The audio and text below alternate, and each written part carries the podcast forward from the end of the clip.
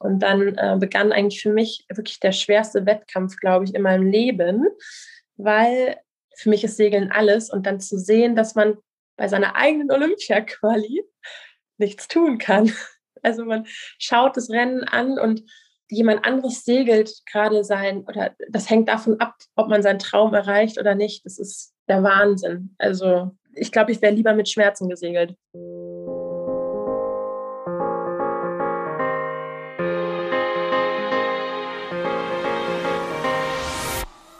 Hi und herzlich willkommen. Folge 33 des Team Deutschland Podcast, dem Podcast, wo wir über den Weg der besten deutschen Sportlerinnen und Sportler zu den Olympischen Spielen in Tokio sprechen. Mein Name ist Jens Behler und ich begleite die Athletinnen und Athleten hier im Podcast auf ihrem Weg.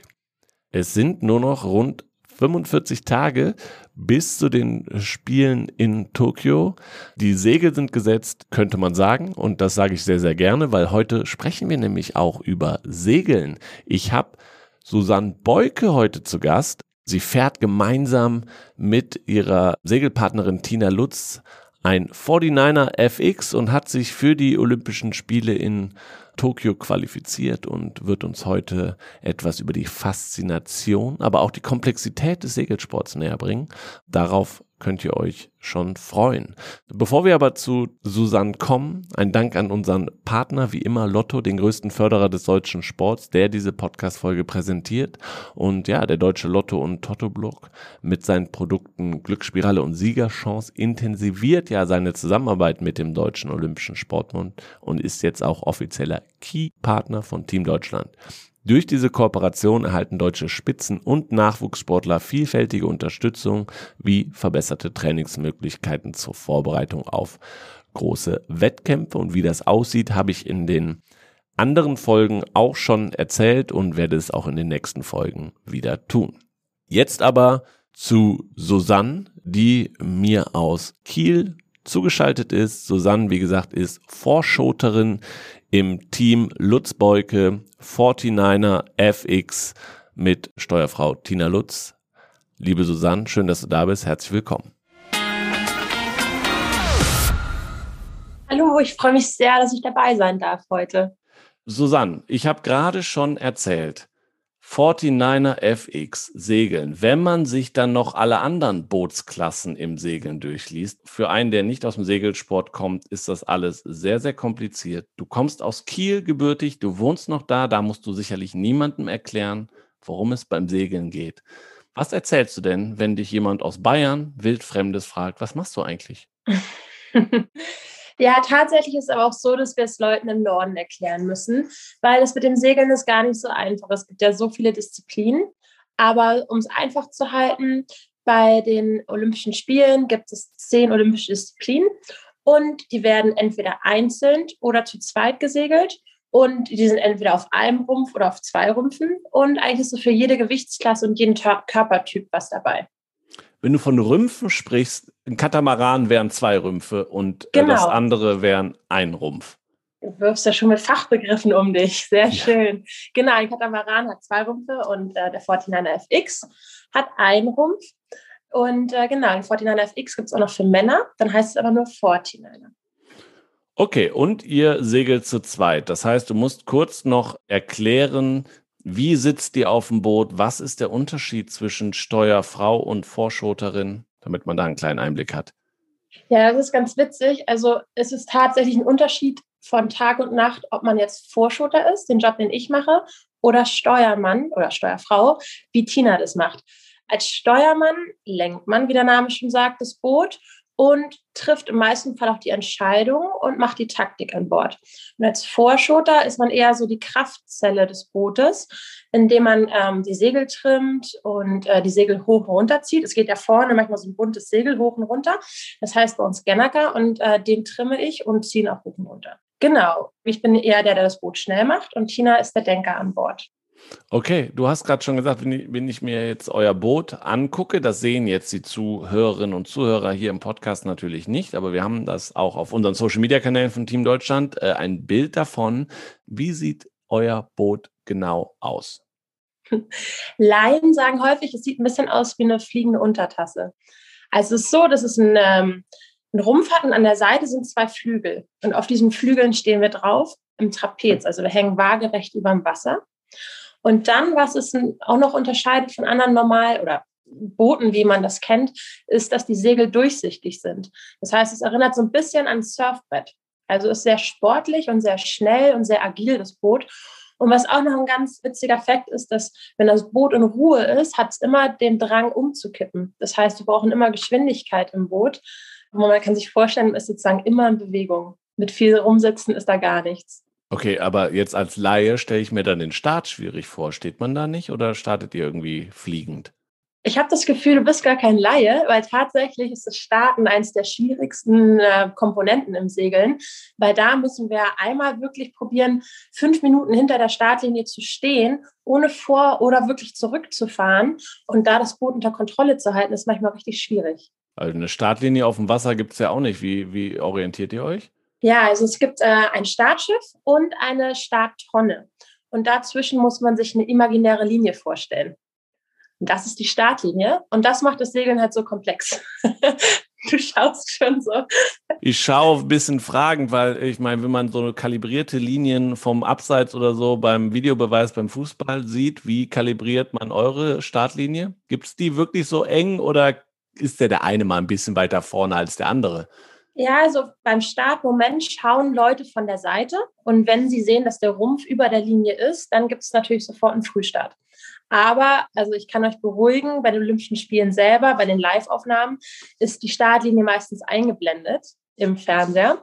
Von daher, ihr werdet die sehen, wir werden die nicht sehen. Wir müssen es abschätzen, wie weit es entfernt ist. Und es ist tatsächlich so, dass man sich so eine Bootslänge, also bei uns ist ein Boot 4,90 Meter lang. Das heißt, man findet sich rund fünf Meter von dieser Linie entfernt auf eine Länge, also die Linie ist insgesamt 50 Meter lang. Also von da ist es schon gar nicht so einfach, das abzuschätzen, mhm. wo die ist. Kommen wir insgesamt zum Segeln. Als Menschen dann zu zweit auf einem sehr, sehr schnellen Boot auf dem Wasser, also sehr viel Natur um einen herum. Was fasziniert dich besonders am Segeln?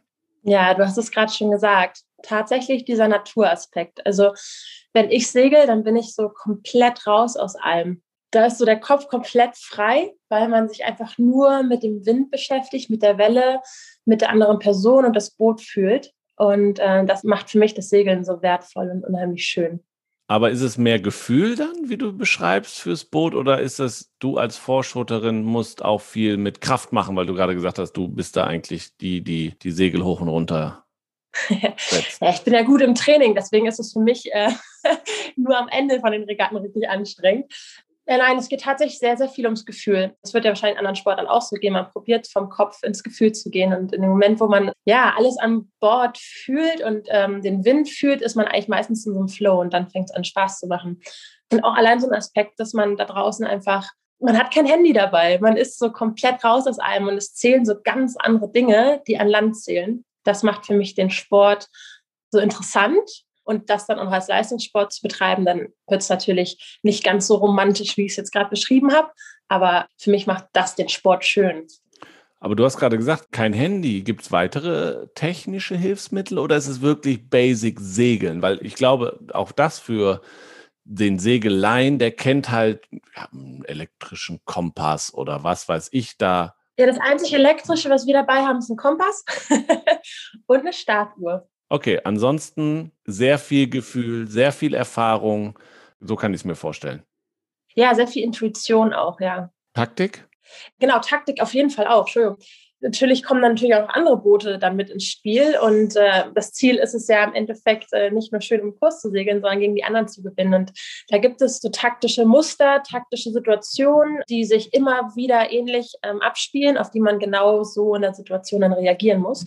Es viele Szenarien. Und von daher, Taktik kommt ins Spiel und Strategie. Also äh, hier sind wir wieder beim Wind, Wolkenbilder lesen, oder das ist ganz einfach zu verstehen für jeden Laien, wenn der Wind vom Land kommt, das nennt man ablandig, dann ist natürlich der Wind durch die Häuser, die dort stehen, durch die Berge verwirbelt und unruhig und dadurch gastig, also böig.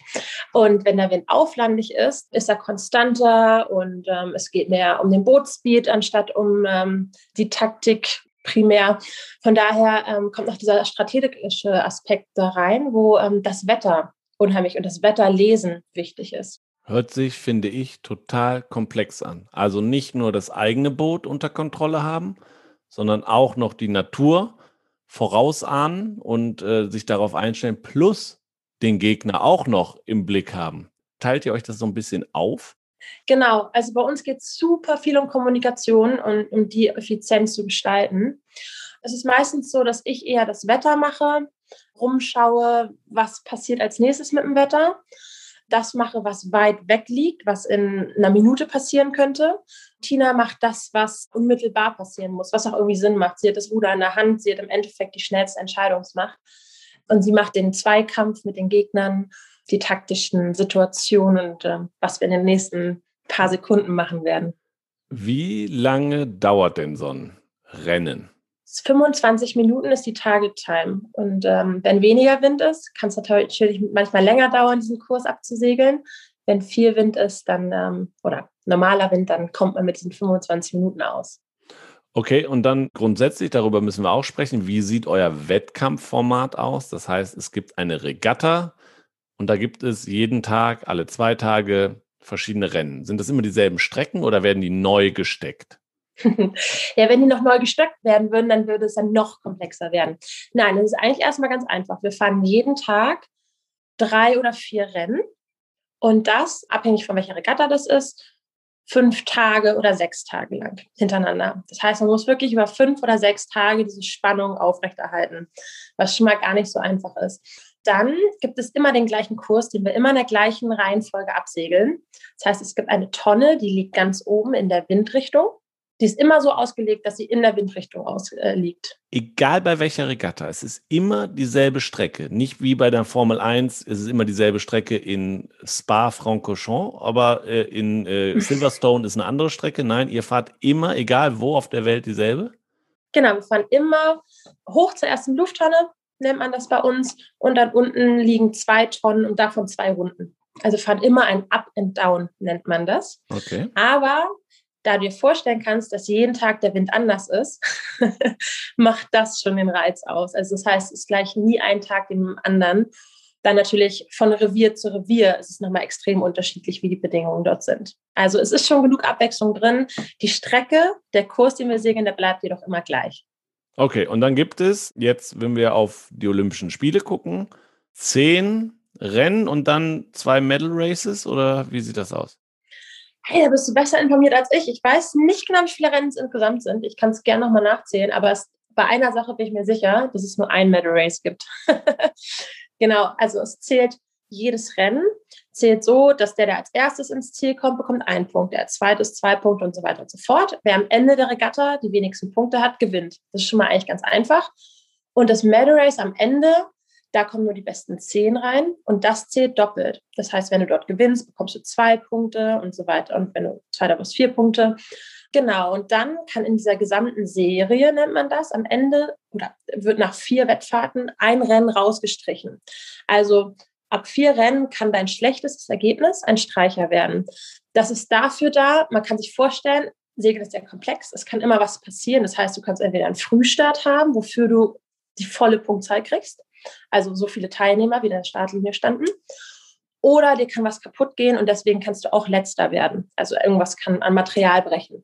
Das heißt, sie dachten sich, gut, dann bauen wir doch lieber einen Streicher ein, damit im Endeffekt dann doch der beste Segler, obwohl er vielleicht mal Pech hatte, gewinnen kann. Jetzt hast du gerade gesagt, es ist immer unterschiedlich, wie der Wind steht. Hast, ist es für dich schöner, mit viel Wind zu segeln oder mit wenig Wind? Oh, wir hatten ganz lange Probleme bei wenig Wind und mittlerweile kann ich mit gutem Gewissen behaupten, dass es mir vom Ergebnis her egal ist, vom Typen und vom Charakter her mag ich doch viel Wind, aber ein bisschen lieber. Da darf man sich mehr bewegen, da ist ein bisschen mehr los. Da kommt es wirklich sehr viel auf die Kommunikation drauf an, ob der Mast oben bleibt, also dass man nicht kentert. Also es ist ein bisschen, ja, da ist sehr viel Action bisschen mehr los heißt, gibt es auch Momente, ja, wo du ein bisschen Angst hast, vielleicht sogar, weil es heftig ist? Ja, auf jeden Fall. Angst mittlerweile nicht mehr. Äh, man hat so ein bisschen gelernt, das einfach in Respekt umzuwandeln und auch zu merken, okay, es ist gut, Angst zu haben, weil es bereitet mich auf etwas vor. Aber da draußen passieren schon ein paar Sachen, die nicht ganz ungefährlich sind. Also es gibt schon bei uns an Bord so einen Call über einer bestimmten Windgrenze. Wenn es sich gefährlich anfühlt, dann sagt dann einer von uns, okay, jetzt geht es nur noch um Seemannschaft. Also das heißt, es ist jetzt gerade egal, wie das Ergebnis ist, sondern es geht einfach darum, diesen Kurs zu kommen also das heißt, dann wird nicht mehr über, um Taktik und auf andere geachtet, sondern wir achten nur noch auf uns und dass der Mast oben bleibt. Also das wir nicht kentern. In solchen Situationen hat man schon so ein mulmiges Gefühl und sehr viel Respekt vor der Sache, ja. Aber grundsätzlich gibt es schon Standards. Bei gar keinem Wind wird die Regatta verschoben, bei zu vielem Wind auch. Genau, es gibt so eine Windgrenze das ist bei uns 25 Knoten. Wenn es länger als eine Minute über 25 Knoten komplett geweht hat, dann wird die, muss die Regatta gecancelt oder die, die Wettfahrt gecancelt werden und unter vier Knoten kann auch nicht gesegelt werden. Ich sage immer, ich hätte schon ein ganzes Studium geschafft in der Zeit, die man äh, mit Warten verbringt tatsächlich. Und auch teilweise draußen auf dem Wasser wartet man vier Stunden lang, bis dann wieder Wind kommt oder man wird auch manchmal wieder reingeschickt. Jetzt hast du äh, uns ein bisschen was zum ähm, Segelsport und was ähm, dich so fasziniert erzählt. Was würdest du dir denn wünschen, um den Segelsport irgendwie populärer zu machen? Also gefühlt, wie gesagt, Segeln findet bei den Olympischen Spielen vielleicht statt. Da gibt es aber auch zig Sportarten. Also ist auch nicht äh, gesichert, dass da viel Segeln auch gezeigt wird. Jetzt gab es äh, vor kurzem, fand ich, einen kleinen Segelhype durch äh, Boris Herrmann. Ich habe es auch bei dir auf dem Instagram-Kanal nachgeguckt, dass du das auch cool fandest, dass er für den Segelsport quasi ja eigentlich ordentlich Medienpräsenz und eine Art Faszination übertragen hat, ist aber natürlich ein, also gefühlt ein anderer Sport, den der gemacht hat, alleine mit. Ganz anders, ja. Bist du da zwiegespalten? Fandst du cool für den Sport? Was muss sich ändern, dass mehr Segeln gezeigt wird oder auch euer Segeln? Also das, was Boris geschafft hat, ist unbeschreiblich, aber er ist auch der richtige Typ dafür gewesen, weil er kommunikativ unheimlich gut ist. Also Boris hat wirklich alle Leute mit auf seine Weltumsegelung genommen. Und das hat er auf eine unheimlich gute Weise gemacht. Aber sowas, was er gemacht hat, da steckt viel Abenteuer dahinter. Da ist es auch leichter, Leute mitzuziehen. Ich glaube, was sich bei uns ändern könnte, um das Segeln interessanter und attraktiver zu machen, ist, ähm, wenn wir auch mehr Geschichten erzählen. Also wenn wir auch mehr von unseren Erlebnissen erzählen. Weil wenn ich den Segeln mit anderen Sportarten vergleiche, denke ich manchmal echt so, verdammte Axt, was müssen wir alles machen? Also wir buchen alles selber, wir fahren mit unserem Boot auf dem Trailer durch Europa. Wir haben die skurriosesten Situationen erlebt, kennen uns damit aus, wie man Container belädt. also wir sind wirklich äh, sehr, sehr vielseitig unterwegs. Aber ich glaube, darüber berichten wir viel zu wenig, weil manchmal habe ich schon das Gefühl, dass der olympische Sport, der lebt sehr viel von Leistung und weniger davon, sich nach außen hin zu präsentieren. Und ich glaube, da muss man einfach dann der richtige Typ sorry, und zum richtigen Zeitpunkt sein. Eine andere Möglichkeit wäre es natürlich, den Sport besser zu übertragen. Es wurde auch schon probiert. Es ist nur wirklich leider so, Segeln ist sehr komplex. Wir sind komplett vom Wind abhängig und den Wind, den kann man auf der Kamera nicht sehen. mhm. Ist für jeden verständlich, dass es somit schwerer ist, unsere Taktik zu verstehen, als wenn ein, A, ein Ball von A nach B gepasst wird. Also von daher krampfhaft zu probieren, den Sport interessanter zu machen, glaube ich, bringt nichts. Ich glaube, es geht eher darum, Geschichten zu schreiben, Charaktere oder die Charaktere zu präsentieren, die dahinter stehen und natürlich auch ja ein Stück weit von der Norm abzuweichen und sich aber auch zu trauen, ja, wie ich das schon gerade sagte, einfach zu erzählen, was wir sonst so erleben. Weil Segeln ist einfach schon so für das, was zurzeit angesagt ist, also Umweltschutz, Recycling, also da sind wir schon wirklich überall Aushängeschilder. Also es, Segler, die, wir denken sehr viel weiter. Also bei uns wirst du schräg angeguckt, wenn du mit einer Plastikflasche durch den Bootpark läufst, dann wirst du gleich, huhuhu. Also wir denken wirklich sehr viel weiter, was der Natur gut tut, da wir natürlich auch immer im Wasser sind und sehen, was im Wasser rumschwimmt. Und weil ihr schon sehr, sehr lange mit dem Wasser ja auch verbunden seid, ähm, da kommen wir zu deiner Geschichte quasi, wie du zum, äh, zum Segelsport und letztendlich zum Ticket nach Tokio gekommen bist. Du hast uns wie alle anderen Gäste vorher auch ähm, Fotos zukommen lassen, die wir auf unserem Social Media Kanälen nachher auch präsentieren werden, damit man sich die da anguckt. Hier können wir ja nur drüber reden. Wir fangen an mit dem ersten Bild. Man sieht dich auf dem Boot. Du machst den typischen Kapitäns-Move, deine Hand an an die Cappy, guckst in die Kamera, hast eine Schwimmweste an. Hinter dir sind weitere Schwestern, Tanten, die Mutter, ich weiß es nicht, auf jeden Fall ähm, einige Frauen noch auf dem, auf dem Bild. Sieht aus wie ein Familienausflug auf dem Boot. Erzähl was dazu. Also ich bin auf jeden Fall mit drei, äh, mit zwei großen Schwestern aufgewachsen und äh, wir wurden schon ziemlich früh mit aufs Boot genommen. Also meine beiden Eltern haben sich beim Segeln kennengelernt. Äh, meine Großeltern sind noch bis vor 15 Jahren über den Atlantik gesegelt. Und somit wurde mir das in die Wiege gelegt, der Wassersport. Und für mich war es aber witzigerweise, ich fand Segeln immer richtig kacke als Kind, weil man ist alleine, also man fängt immer auf so einem kleinen Boot an, das heißt Opti. Man ist da alleine, man wird nass. Ich habe überhaupt nicht verstanden, wo der Wind herkommt.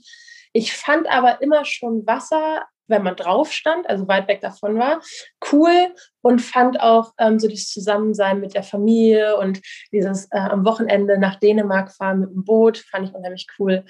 Und bin dann wirklich erst später darauf gekommen, dass ich Bock hätte, Seglerin zu werden. Ja, ich habe äh, mit 13 ein Buch gelesen von einer Weltumseglerin, die heißt Ellen MacArthur.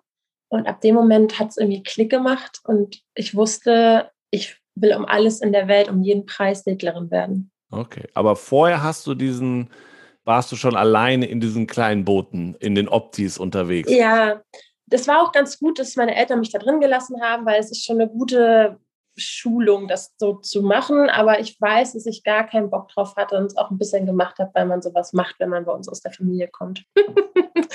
so ist das ja nicht nur im Segeln. Das gibt es sicherlich auch in anderen Sportarten. Aber ich finde, da gehört ja schon auch einiges an Mut zu. Ne? Alleine in so einem kleinen Boot gefühlt sind das ja wirklich so Nussschalen, die ähm, vom Winde verweht werden können. Und dann da draußen, ich weiß nicht, in Kiel auf dem offenen Meer. Also das ist ja heftig. Ja, eben. Ich kann jedes Kind verstehen, was heute weinend rausfährt und gar keinen Bock drauf hat. Ich würde nur jedem raten, da einfach weiter dran zu bleiben, weil äh, das, was da draußen passiert, das kann man erst verstehen, wenn man ein bisschen größer ist und so ein bisschen mehr mhm. Übersicht hat. Ja. Aber auch Selbstständigkeit lernt man sicherlich, ne? Also du bist ja dafür auch für dich selber verantwortlich auf einmal in dem Opti. Absolut, absolut. Und aber mit acht ist man manchmal einfach noch nicht so selbstständig und hat eher nur Lust, mit Freunden zu spielen. Äh, und das war meine Rettung. Und dann bin ich irgendwann in ein Boot gekommen, da konnte man dann zu zweit sein. Mama erzählt mir immer noch, dann habe ich immer erzählt, dass ich heute wieder schön mit einer gequatscht habe beim Training und das hat mir Spaß gemacht, ein bisschen zu schnacken. Und da, so bin ich dann dabei geblieben, mit ganz viel Spaß und ganz, ganz wenig Druck. Aber wie gesagt, dann mit 13 so dieses eine Buch gelesen von der Welt zum Umseglerin und gewusst, okay, das mache ich, das ist mein Ding. Okay. Und dann ist auch richtig als Sport begriffen quasi und zu sagen, okay, da bleibe ich, bleib ich dran? Oder ist das immer noch so, das ist eher mein sehr, sehr intensives Hobby, worauf ich Bock habe? nein, das ist mein Leben. Also witzig, nein. Wie gesagt, am Anfang war es wirklich amateurhaft und erst ab 13 habe ich begriffen, kam so alles Schlag auf Schlag, habe ich das extrem betrieben und habe das so von, von 0 auf 100 alles da reingegeben. Und so ist es auch noch heute. Okay.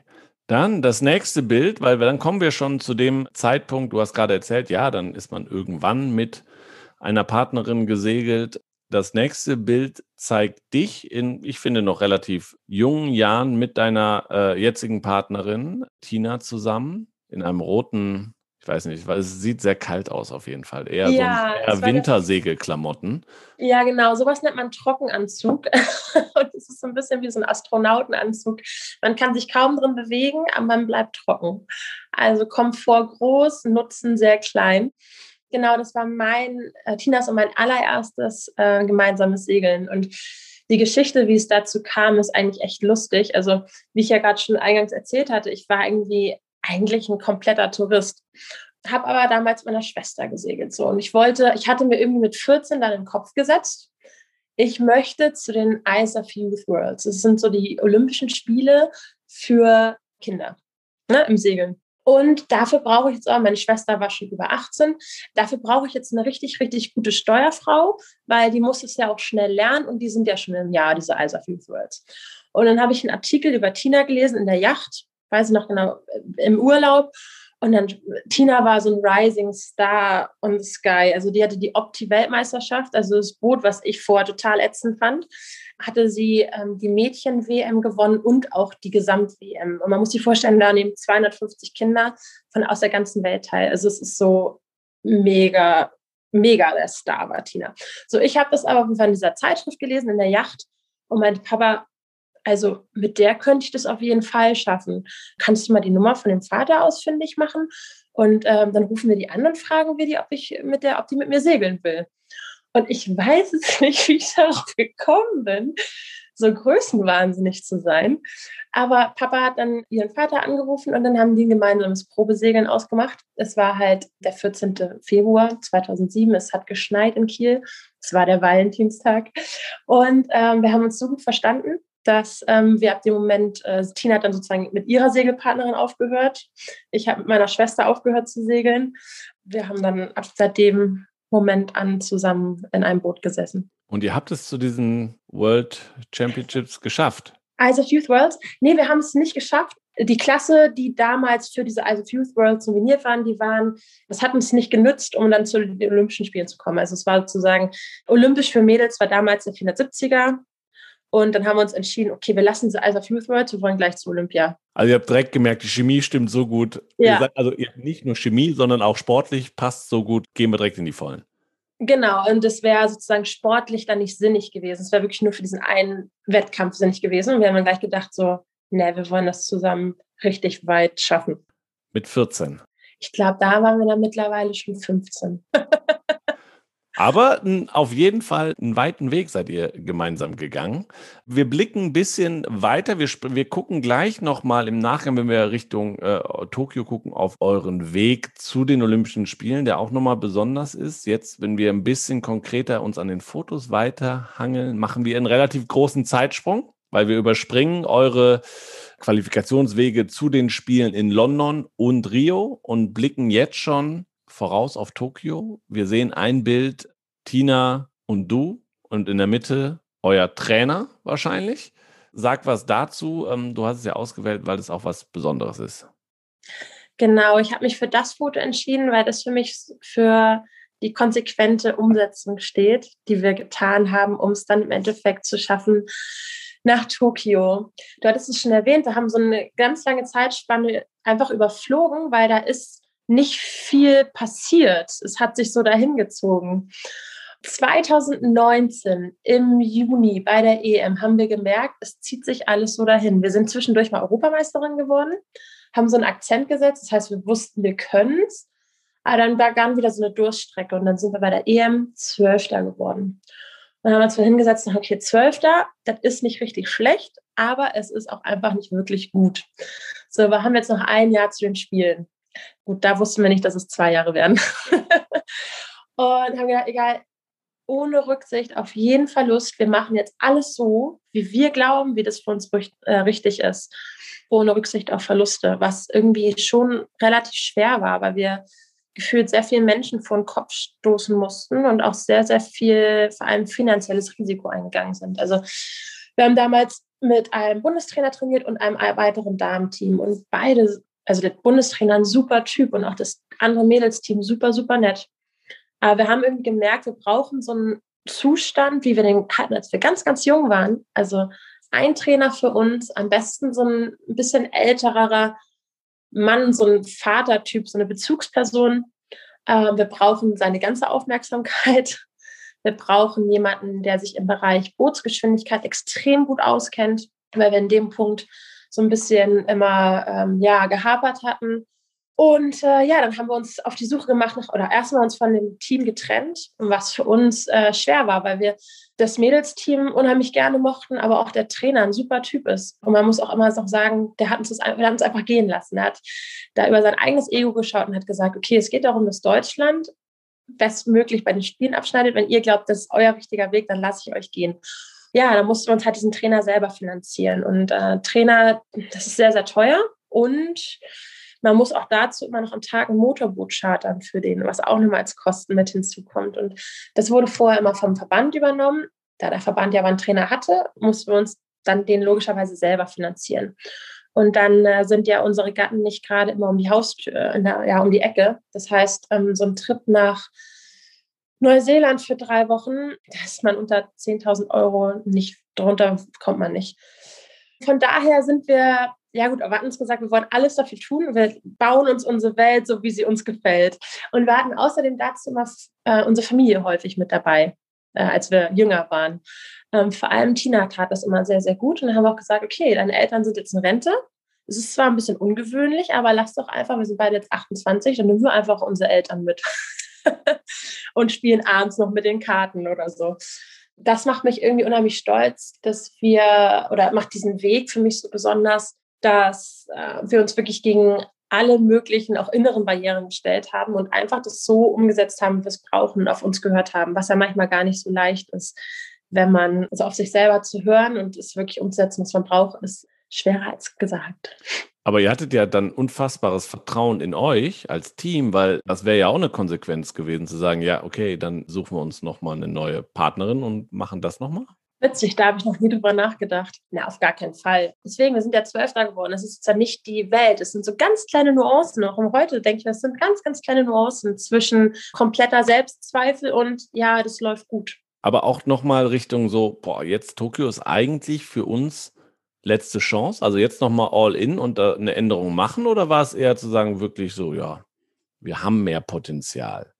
Nee, das war wirklich eher, wir haben mehr Potenzial ich finde es immer interessant, also es war jetzt ja unsere Olympia, dritte Olympiakampagne. Man hat aber aus allen Kampagnen super viel gelernt. Und äh, wir haben sozusagen das, was wir aus den vorherigen beiden als Fehler rausgezogen haben, einfach dann in dieser dritten alles, also wir haben da nichts dem Zufall überlassen.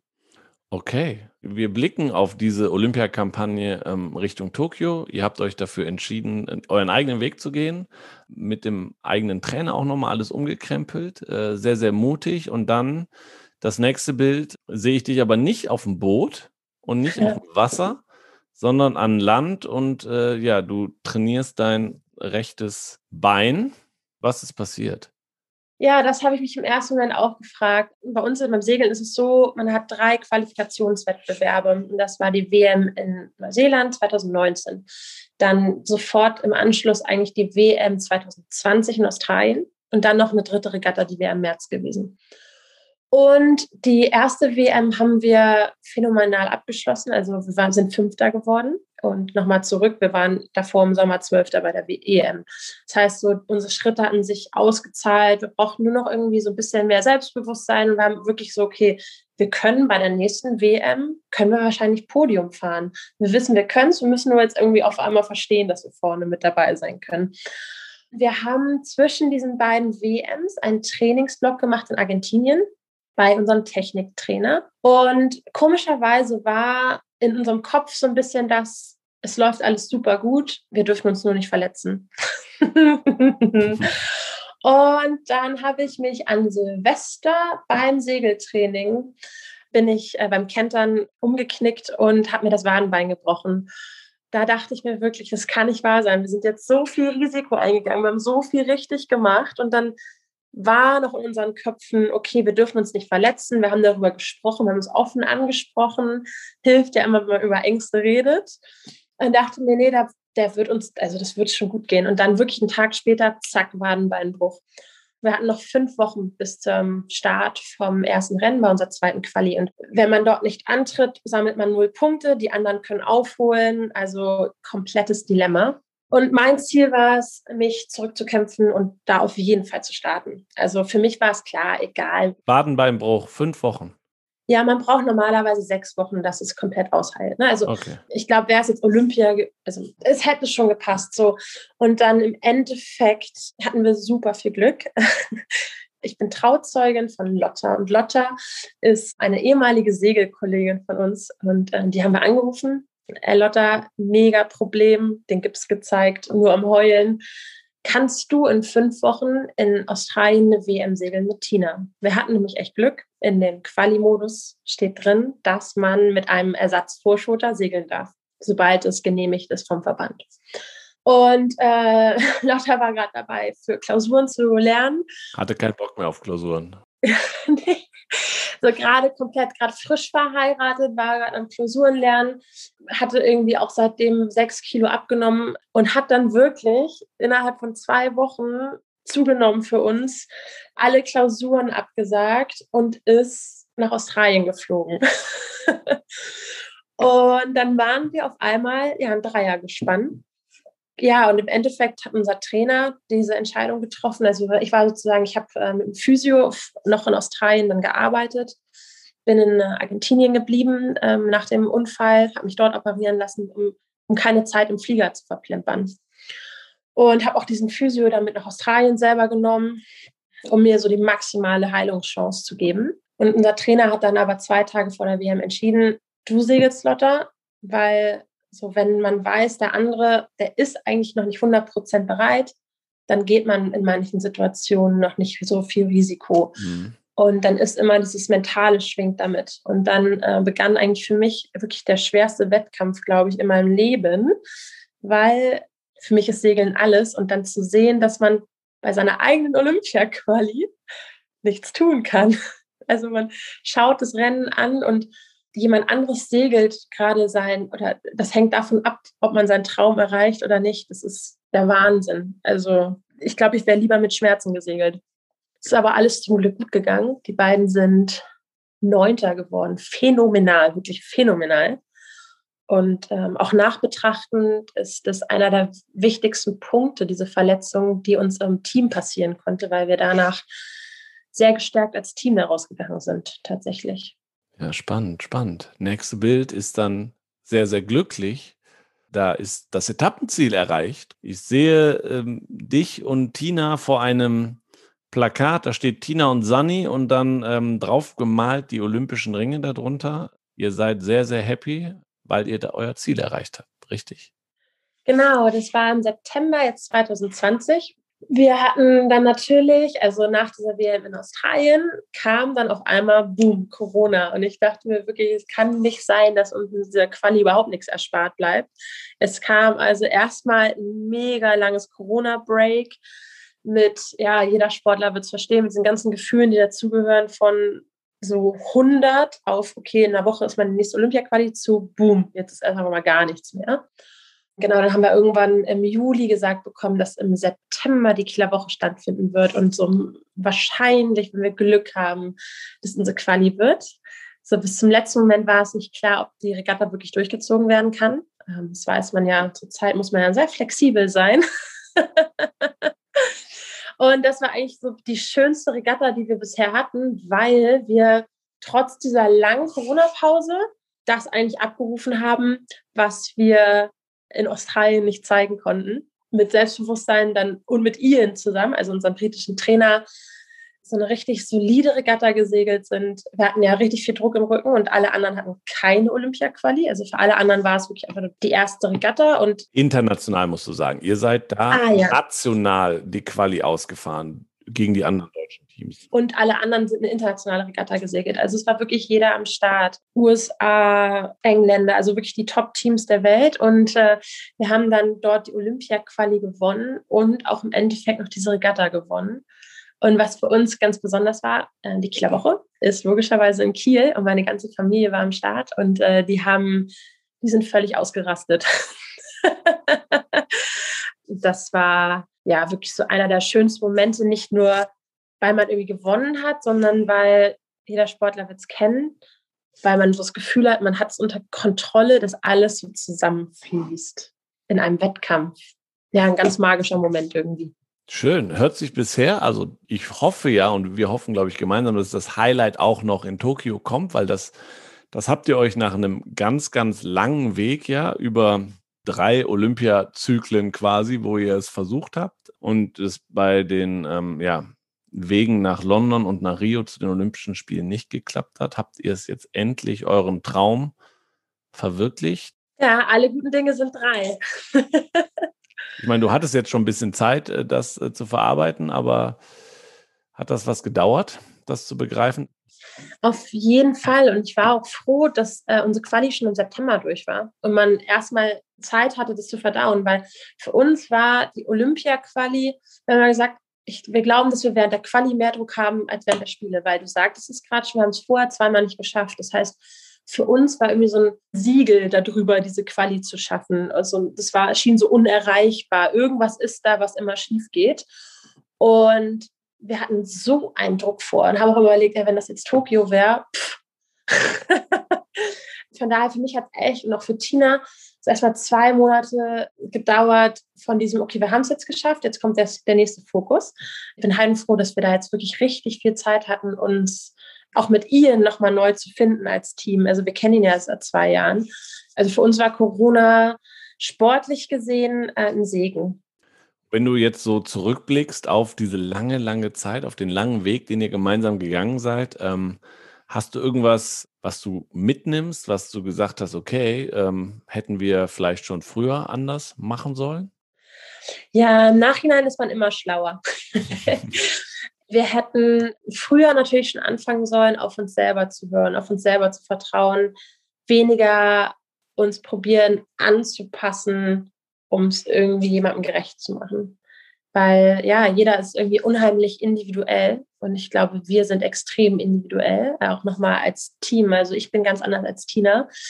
Äh, mittlerweile wissen wir ziemlich genau, was wir brauchen auch wenn dieses Umsetzen uns auch wirklich sehr viel Risiko eingebracht hat. Ich glaube, die Mut hätte ich gerne schon früher gehabt und die Einsicht. Ja. Aber Erfahrung ist auch was, was, glaube ich, im Segelsport nicht zu ja, unterschätzen ist, oder? Ja, und auf der anderen Seite diese ganzen Abzweigungen auf unserem Weg, wenn ich mir das überlege, die will ich eigentlich auch nicht missen. Die haben mich ja jetzt irgendwie auch zu dem Menschen gemacht, der ich bin und der ist nie geradeaus und nur stracks gegangen, sondern hat rechts und links immer ganz viel mitbekommen und mich wahrscheinlich auch vielseitiger gemacht.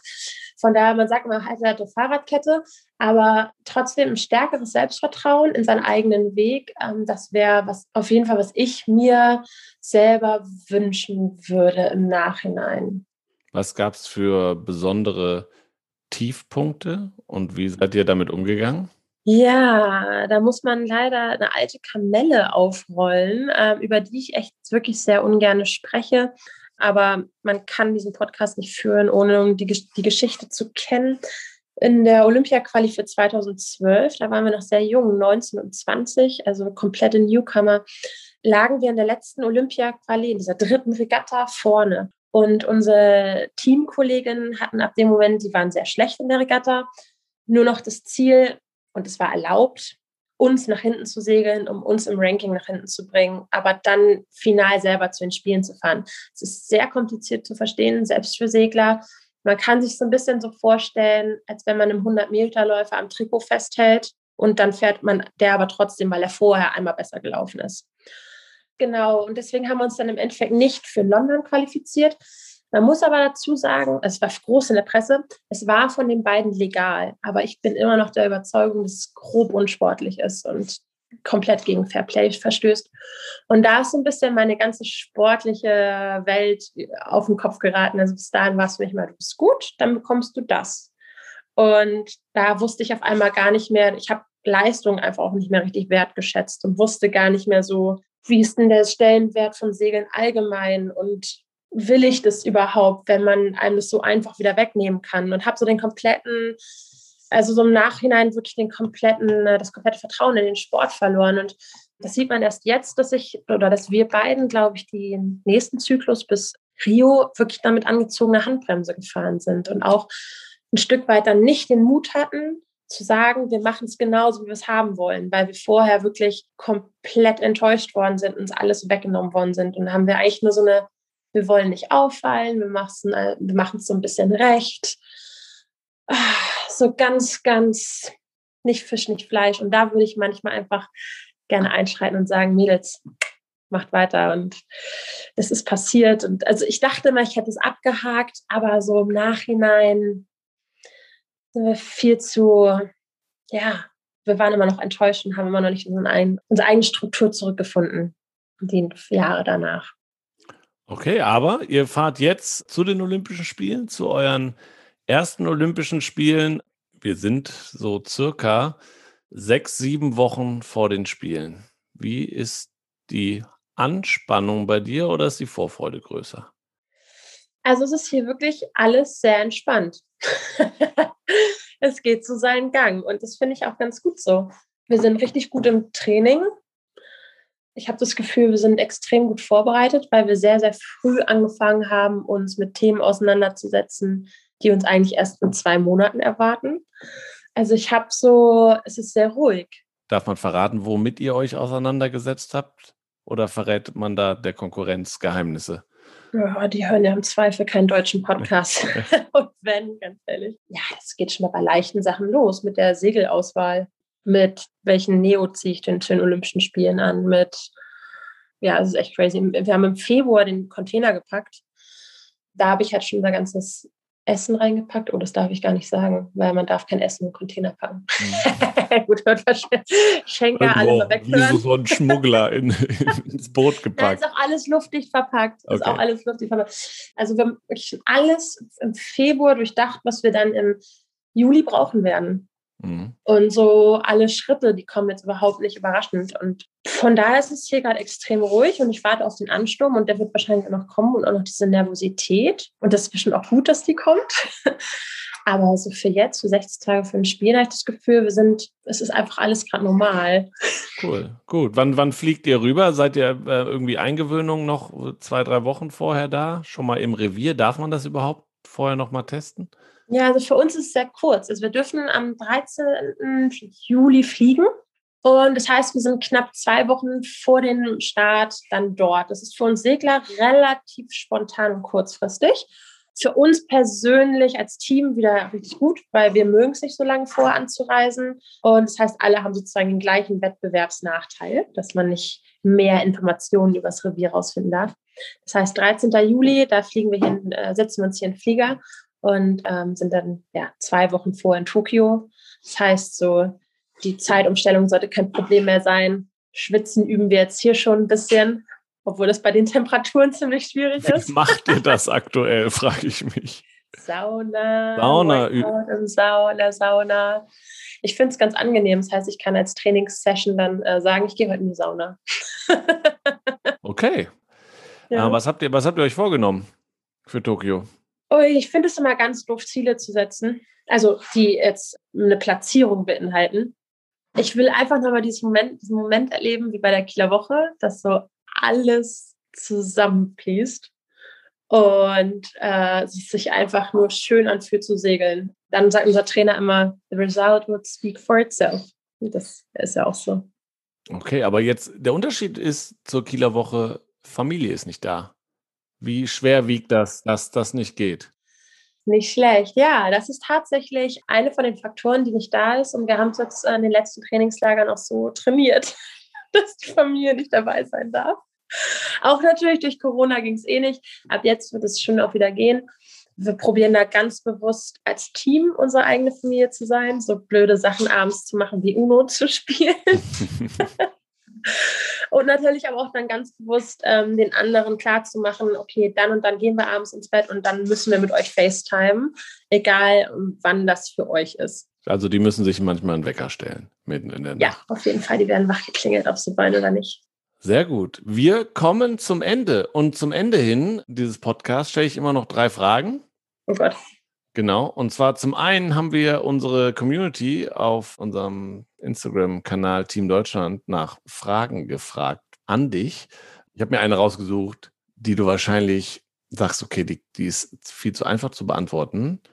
Was ist dein Lieblingssegelrevier in Deutschland? In Deutschland, schade. Du kannst beides sagen. Komm, die Frage war in Deutschland und wir schließen der Frage, die Frage an, international kommt noch. Ja, okay, die Frage ist super easy, natürlich die Strander Bucht, also die, wo ich groß geworden bin, vor Kiel. Und da ist ja jeden Sommer im Juni die Kieler Woche. Und das ist natürlich mein Lieblingssegelrevier insgesamt. Und das ist jetzt wirklich nicht gelogen. Es ist tatsächlich Enoshima, also der Ort vor Japan, wo wir dann segeln werden, weil es da extrem warm ist. Das heißt, man kann, man muss wirklich ins Wasser springen, um sich abzukühlen. Wir haben jeden Tag Wind und immer richtig schön Welle. Und von daher ist sozusagen wirklich Enoshima sogar mein Lieblingsrevier. Okay, Planungssicherheit fast für die Segler, wenn da jeden Tag Wind ist. Ja, ich hoffe nur, das wird nicht zu viel Wind, sodass der, wir wieder nach Seemannschaft schreien müssen. Stimmt. Okay, du hast recht. Ja, aber es ist nie, nichts ist sicher. Also so, da kann man sich sicher sein im Segeln. Okay. Vorletzte Frage. Und zwar gucke ich mir immer den Instagram-Account meines Gastes an. Da sind natürlich auch alle herzlich eingeladen, die hier zuhören. Zum einen dir zu folgen, at Susanne Beuke, aber auch eurem Team zu folgen, at, jetzt kommt's, unterstrich Lutz, unterstrich Beuke, unterstrich Sailing. Aber vorher zwei Unterstriche vor Lutz, weil das gab es nicht mehr anders leider. Also Unterstrich, Unterstrich Lutz. Okay, das sollten sich jetzt alle merken. Du hast recht. Wenn ich genau hingucke, sind das zwei ja, Unterstriche. Ja, deswegen sage ich es ja. nochmal. Sehr gut. Ähm, zum einen habe ich da die Geschichte mit Boris Herrmann äh, gesehen und fand die sehr interessant. Und zum zweiten habe ich gesehen, du hast Corona genutzt zu einem Projekt. Ist das ein Windsurf-Segel? Ja. Und wie gut bist du geworden? Weil da stand drunter, dass man das nicht zeigen können, was du auf dem Wasser kannst bisher. Ja, man kann es auch immer noch nicht zeigen, weil wir uns ja leider für Tokio qualifiziert haben. Wie schade. Also Leute, die es jetzt hier wissen, also die sich ein bisschen auskennen und die werden sich jetzt totlachen. Also ich habe es im Mai gekauft als Corona-Projekt und dann im Juli wussten wir, wir haben eine neue Olympia-Quali. Das heißt, da habe ich es wieder in den Keller gelegt. Und ich kann schon also ins Leiden kommen, aber ich traue mich noch nicht in die Fußschlaufe zu gehen. Was ironisch ist, weil bei uns auf dem Boot bin ich jeden Tag in der Fußschlaufe. Aber ich traue mich ein paar Sachen noch nicht. Aber sobald die Spiele rum sind, werde ich mich sofort dem Material wieder widmen und mein kleines Corona-Projekt wieder aufnehmen. Ja, es ist halt cool beim Segeln, dass man so viele andere Sportarten machen kann, um beim Windsurfen. Man lernt super viel über das Bootsgefühl. Mhm. Das heißt, es war nicht nur ein reines Corona-Projekt, da hat auch was hintergesteckt. Okay, aber ist keine neue Variante für nach Tokio. Nee, ich glaube, dafür bin ich 20 Kilo zu schwer. Okay. Man muss dafür ganz klein und leicht sein. Und äh, von daher, nee, das ist nicht meine Disziplin. Da sind andere, haben da die besseren Gegebenheiten für. Jetzt fällt mir noch eine Frage ein, die muss ich kurz zwischenschieben. Äh, was passiert nach Tokio? Habt ihr da schon irgendwie drüber nachgedacht? Geht es weiter eigentlich? Oh, das weiß man ja immer nie.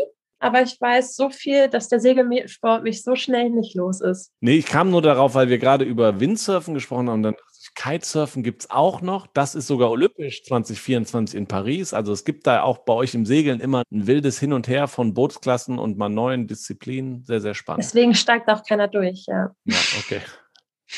Gut.